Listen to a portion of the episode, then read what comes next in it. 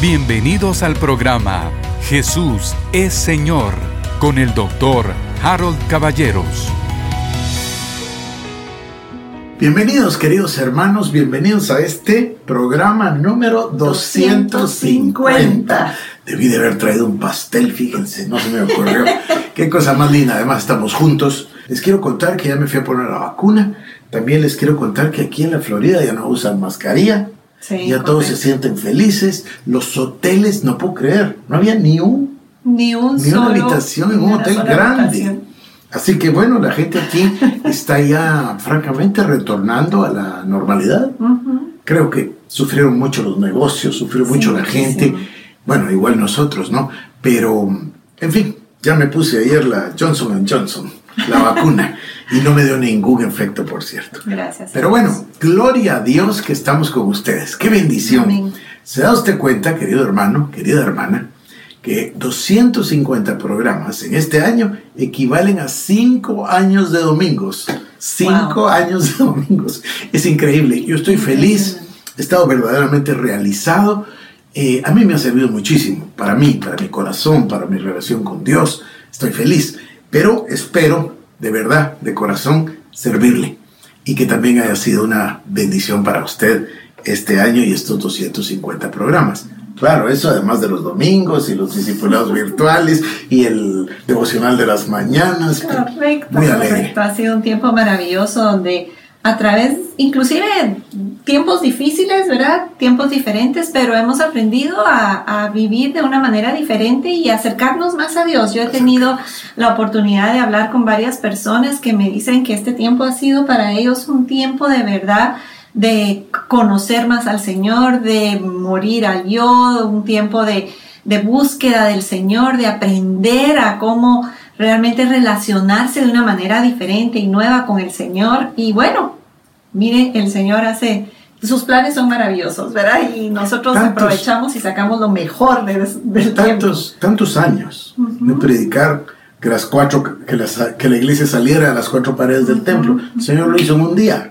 Vámonos, todas las iglesias, los hermanos que conocemos, muchos amigos nuestros, creativamente fueron poniendo sus programas. Y, y, ahora hay un gran contenido en, en, la internet, en las redes sociales, de, que uno puede ver a, muchísimos hermanos que uno miraba una vez al año, una vez cada vez que venía a un congreso, y en cambio uno tiene ahora acceso. Eso es eh, bueno tiene su lado malo, porque también hay otras cosas que no están tan buenas, pero bueno, cada quien, ¿no? En fin, nosotros mejor vamos a lo principal, a la oración. Entonces, tenemos una salutación aquí. Estamos en la carta a los filipenses de Pablo, por supuesto, Pablo y Timoteo. Entonces, vamos a leer la salutación. Aquí estamos entonces. Esta es la salutación apostólica, Pablo y Timoteo, y luego la oración. Dice así, Pablo y Timoteo, siervos de Jesucristo, a todos los santos en Cristo Jesús que están en Filipos, con los obispos y diáconos. Gracia y paz a vosotros, de Dios nuestro Padre y del Señor Jesucristo. Como me gusta eso, gracia y paz.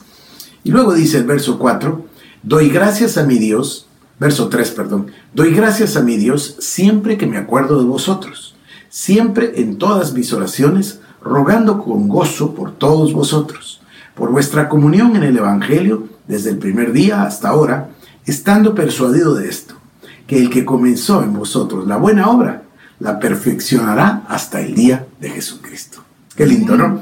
Bueno, y ahora vamos a proclamar, aquí está, vamos a proclamar la palabra Filipenses capítulo 2 a partir del versículo número 1. Muy bien. ¿Estamos? Sí. Ok. Vamos. Por tanto, si hay alguna consolación en Cristo, si algún consuelo de amor, si alguna comunión del Espíritu, si algún afecto entrañable, si alguna misericordia, completad mi gozo, sintiendo lo mismo, teniendo el mismo amor, unánimes, sintiendo una misma cosa. Nada hagáis por contienda o vanagloria. Antes bien, con humildad estimando cada uno, a, los demás, como, superiores, a, él mismo. No mirando, cada, uno por lo suyo, propio, sino cada cual también por lo de los otros. Haya pues, pues en vosotros este, este sentir que hubo también en Cristo Jesús, el cual, siendo en forma de Dios, no estimó el ser igual a Dios como cosa de que aferrarse, sino que se despojó a sí mismo, tomando forma de siervo, hecho semejante a los hombres, y estando en la condición de hombre, se humilló a sí mismo, haciéndose obediente hasta la muerte y muerte de cruz. Muy lindo, muy lindo, muy lindo. Bueno, en este programa número 250 yo estaba pidiéndole su ayuda al Señor, preguntando qué debemos hacer, de qué debemos hablar, qué, puede resumir estos 250 programas y me encontré con una pregunta. Me encontré con una pregunta, ven que leo los comentarios, veo las preguntas y me encontré con una persona que me pregunta que si tenemos el amor ágape, que si de verdad podemos amar. Entonces me dio una gran idea a mí. Bueno, hemos estado enfatizando que necesitamos desaprender, ¿verdad? Porque aprendimos cosas que no eran bíblicas. Mucha religión, mucha tradición, muchas ideas humanas, en lugar de ir directo a la Biblia. En la Biblia aprendemos que Cristo vino, arrancó de nosotros la naturaleza pecaminosa y nos dio su vida. Y la llama vida eterna, vida Zoe. Entonces, número uno, es un hecho. No, es una posibilidad, no es una promesa, es una realidad. Tenemos la vida eterna. La otra verdad tremenda es que esa naturaleza pecaminosa, si, si quieres naturaleza de Adán, o naturaleza pecaminosa, o carne, o hombre viejo, todos estos son sinónimos. Bueno, dice, dice explícitamente que tomó al hombre viejo y lo dejó clavado en la cruz. También dejó clavado el acta de decretos que nos era contraria. O sea, él suplió todas las demandas de la justicia eterna y nos libertó del pecado. ¿Cómo? Él fue hecho pecado, el que no conoció pecado fue hecho pecado para que nosotros fuésemos hechos la justicia de Dios. Esta palabra justicia es maravillosa, porque la justificación le da al ser humano, en este caso al creyente por supuesto, el derecho de presentarse delante de Dios sin la conciencia de culpa producida por el pecado y producida por la naturaleza pecaminosa. Entonces el creyente puede ir confiadamente al trono de la gracia. Qué maravilla. Entonces ya tenemos palabra de la vida eterna o vida soy, de la justificación. Y luego Cristo trajo a la tierra un concepto que los griegos tuvieron que acuñar una palabra porque no la tenían. Ellos tenían la palabra fileo, tenían la palabra eros y con esas dos palabras usaban el tema del amor.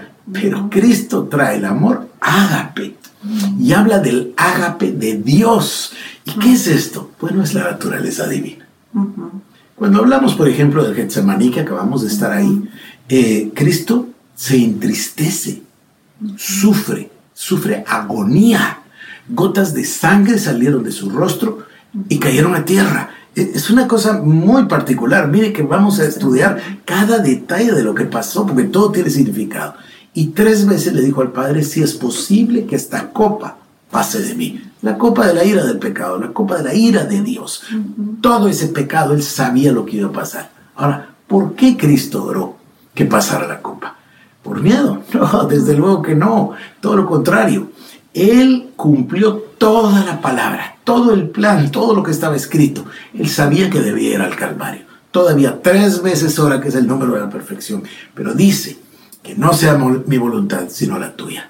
Es obvio que Dios sabía que Cristo iba a obedecer, pero Él nos mostró esos tres eh, atributos, el amor, la humildad y la obediencia. E, estaba dándonos un ejemplo, es, es que es clarísimo. ¿Por qué? Porque Dios es amor. Entonces la naturaleza divina que sopló en el hombre hecho de barro, en Adán, esa naturaleza divina es la naturaleza de Dios. Es la misma que Cristo trajo la vida soy. ¿Y qué es la vida de Dios? Dios es espíritu, Dios es amor. Entonces, ¿nosotros qué somos? Somos seres espirituales y tenemos dentro el amor, de Dios. El Espíritu Santo mora en nosotros. Entonces tenemos la vida eterna, en medio tenemos la justificación y tenemos el amor árabe. ¿Para qué? Para poder cumplir con el mandamiento nuevo es que no basta con no aborrecer al prójimo. No basta con, perdonar cada noche para que el sol no se ponga sobre tu enojo. Dios quiere que amemos al prójimo como a nosotros mismos. Y entonces le tengo, le tengo una idea, a ver si te gusta mi idea. Es una analogía, por supuesto, pero de esas maneras se nos quedan las cosas. El archivo, todas las gentes tienen un archivo. Todos tenemos un archivo. Y hay diferentes gavetas. Hay una, hay una gaveta de lo que es posible. Hay una gaveta de lo que no es posible. Hay una gaveta de los absolutamente imposibles. Entonces nosotros vamos por la Biblia y leemos y dice, por ejemplo, que vamos a llegar a la estatura del varón perfecto. Entonces, nosotros cuando leemos llegar a la estatura de Cristo, pongámoslo en la gaveta de los absolutamente imposibles. Esto no se puede. ¿Cómo voy yo a llegar a la altura de la estatura de Cristo? Entonces lo coloco ahí. Y por ahí ni distinguimos, porque no hemos hecho hermenéutica, leemos Romanos y dice, ah, es que ahí dice Pablo, lo que no quiero hago y lo que quiero eso no hago. Entonces tengo la naturaleza pecaminosa y la sube al lugar de su vida. Primero, deberíamos leer a Watchman Nee. No es uh, ninguna novedad, yo le he contado la admiración enorme que tengo por Watchman Nee y por sus escritos. Este particular libro de la vida cristiana normal hace una separación entre los primeros siete y los posteriores capítulos de la carta a los romanos. Entonces, en la primera parte, el tema es el pecado. En la segunda parte, el tema son los pecados. Porque pecar no hace al hombre un pecador. Era la naturaleza pecaminosa la que lo hizo pecador, pero Cristo lo rescató del pecado. Claro, no debemos pecar, por supuesto que no, pero el, el Nuevo Testamento prevé que el creyente cometa errores. Y dice que si pecamos tenemos abogado, a Jesucristo el justo. Claro, no es una invitación a pecar de ninguna manera, pero lo dice con toda claridad. Pudiera ser que pequemos, pero eso no es lo que nos hace pecadores. Pecadores éramos por la naturaleza de Adán. Por la naturaleza, por un solo hombre entró el pecado en todos y por eso la muerte alcanzó a todos. Cristo nos redimió nos redimió de la maldición de la ley, nos quitó la naturaleza pecaminosa, el hombre viejo, todo lo que hemos conversado en este programa. Y ahora nos da una nueva naturaleza. Entonces, vamos a la gaveta otra vez.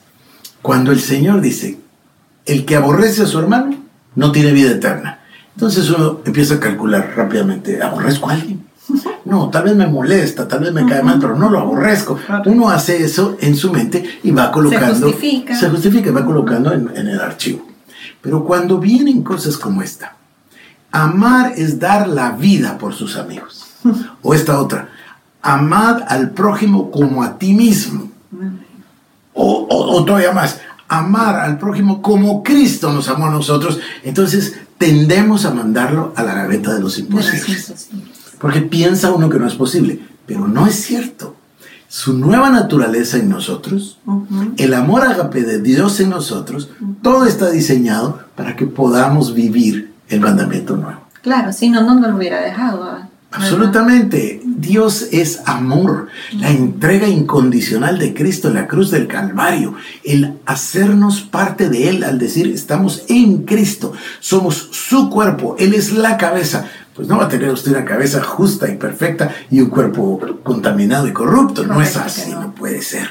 Entonces, lo que no aprendimos bien, querido hermano, querida hermana, es que ya nos dio vida eterna, vida soy que ya nos dio el amor ágape, que ya nos justificó, que ya estamos libres del pecado. Y aquí viene otra, ¿verdad? Que ya venció al diablo, lo derrotó, vino a destruir al que tenía el imperio de la muerte. Esto es al diablo. Y lo venció y lo despojó y lo exhibió públicamente. Entonces, como, como decía Taylor Osborne, pobre diablo, decía. Así decía, pobre diablo. Y, y eso es verdad. Eso es así, pero lo habíamos aprendido al revés. Entonces ahora Ahora vamos a eliminar la gaveta de los imposibles. Ahora vamos a leer la Biblia. Sí, este soy yo. Y esto es posible. Y te cuento que anoche, que estaba yo meditando medianoche, por esto voy a regresar a nuestra confesión de toda la vida. Ah, qué soy lo que mi Biblia dice que soy. Tengo lo que mi Biblia dice que tengo y puedo hacer todo, lo que, mi Biblia dice que, puedo hacer. Ah, que puedo hacer, perdón, que puedo hacer. Y la semilla incorruptible de la palabra de Dios transformará mi vida para siempre. Voy, voy a regresar a esa confesión, es una confesión maravillosa, porque en realidad eso es, debemos echar mano de lo que Cristo nos dio. Bendice alma mía Jehová y no te olvides de ninguno de sus beneficios.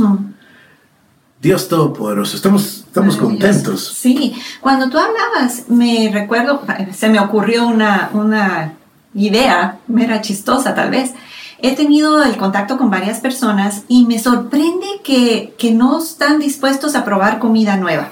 Cuando, cuando vengo yo y traje a, a, la oficina un poquito de mango y la señorita que estaba ahí dice, ¿y eso qué es?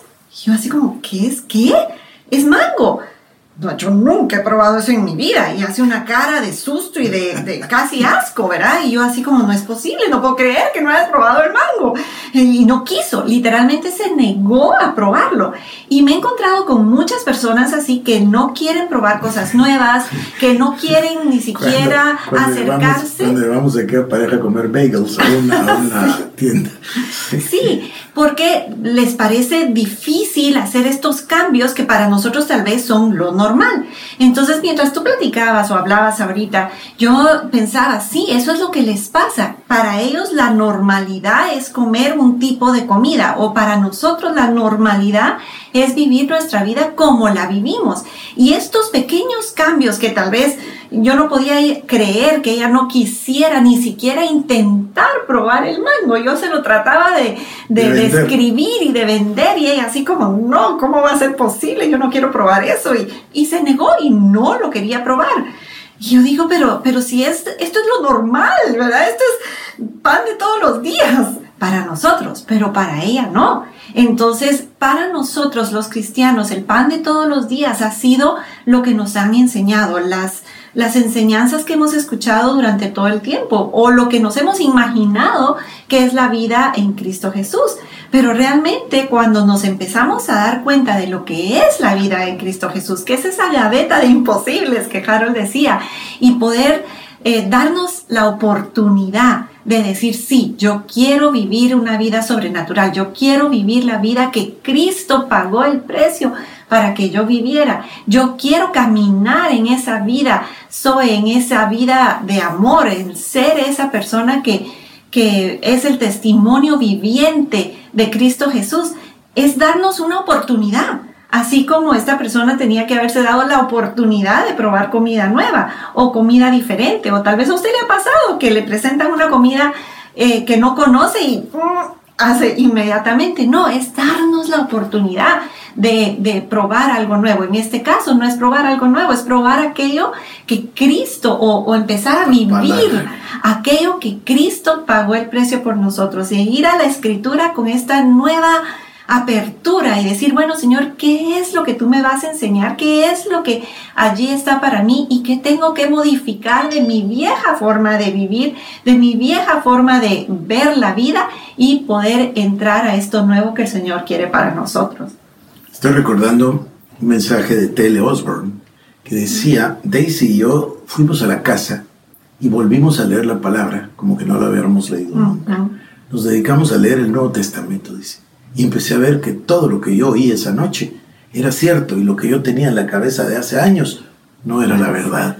Y entonces él tiene esta frase que dice, el cristianismo no es una religión, el cristianismo es un estilo de vida, el estilo de vida de creer. ¿Creer qué? Creerle a Dios, creer lo que Dios dice, creer que Cristo es el Hijo de Dios, etc. Esto es una muestra de confianza en realidad.